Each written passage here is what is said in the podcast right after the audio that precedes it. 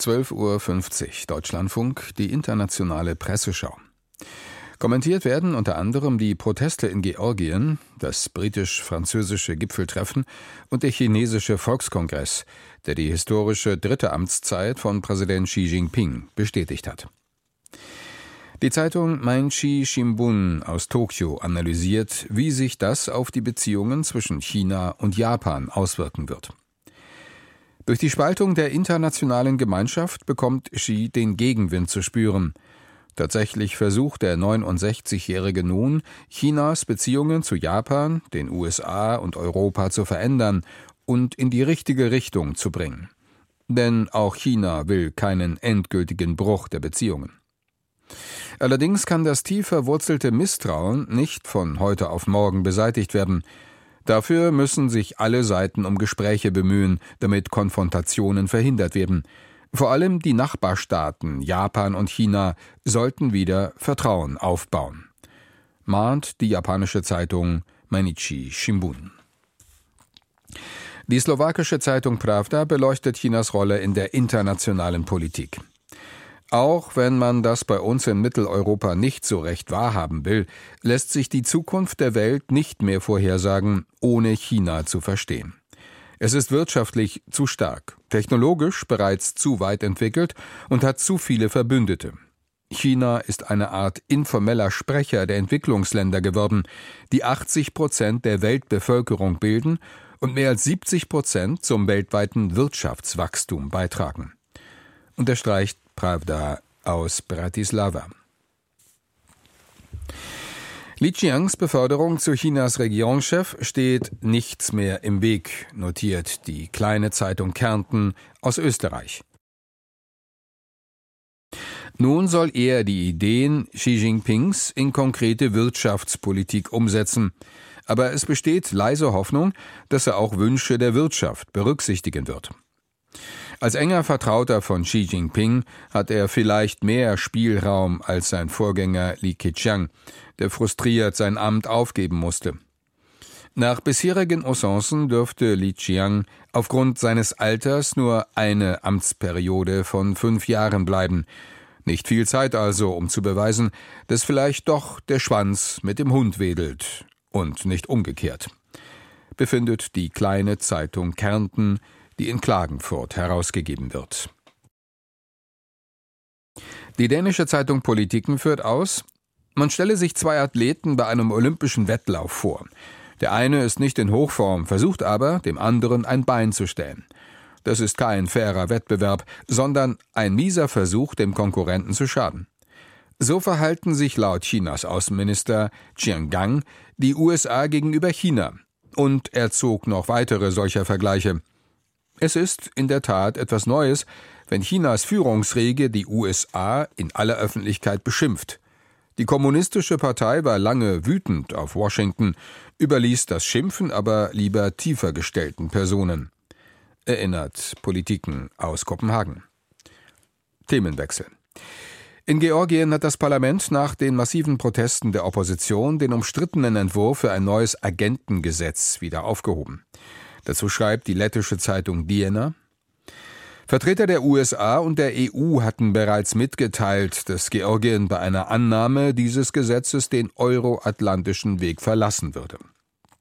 In jedem Fall ist klar, dass der Druck aus dem Westen entscheidend zu der Kehrtwende beigetragen hat.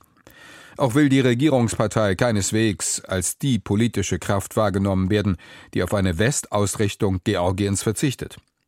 Es ist jedoch unklar, ob sich die erhitzten Gemüter wieder beruhigen lassen.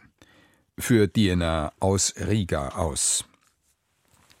Auch die Neue Zürcher Zeitung äußert sich skeptisch. Manches deutet auf einen bloßen taktischen Rückzieher hin. Die Regierungspartei Georgischer Traum und ihr anti-westlicher Koalitionspartner kündigten gestern an, sie wollten nun der Bevölkerung den Zweck des Gesetzes besser erklären. Die Machthaber wollen der Bevölkerung weismachen, ihre Gesetzesvorlage orientiere sich an amerikanischen Bestimmungen zur Offenlegung ausländischer Einflüsse. Man muss sehr naiv sein, um dies zu glauben. Das georgische Projekt folgt einem ganz anderen Vorbild, dem berüchtigten Agentengesetz Russlands, das der Kreml in den vergangenen zehn Jahren genutzt hat, um mit dem eisernen Besen alle bedeutenden regimekritischen Organisationen zu beseitigen. Unterstreicht die Schweizer NZZ. Hören Sie nun Kommentare zum Besuch des britischen Premierministers Sunak in Paris.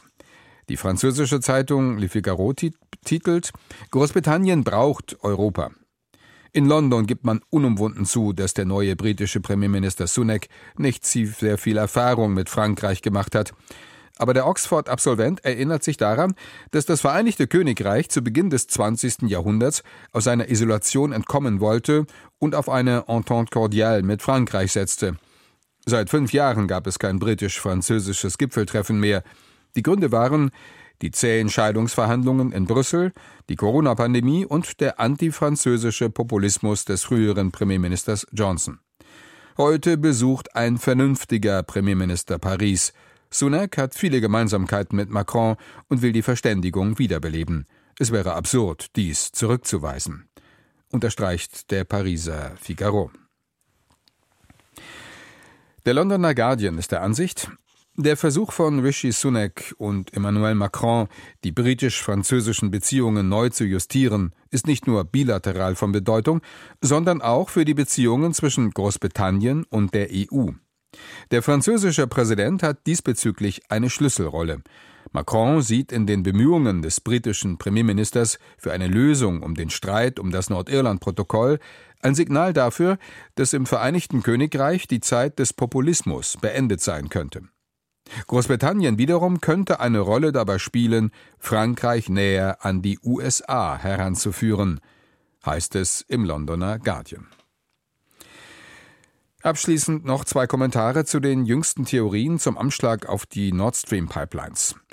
Die chinesische Zeitung Jifang Ribao ist skeptisch. Russland soll also doch nicht den Anschlag verübt haben, was steckt hinter der neuen Theorie der westlichen Medien, dass eine pro-ukrainische Gruppe aus lediglich sechs Personen mit zwei Tonnen Sprengstoff von einer Yacht aus die Pipelines zerstört haben soll? Kein Mensch glaubt ernsthaft an dieses Drehbuch. Offenbar soll Kiew die Rolle des Schwarzen Peters übernehmen.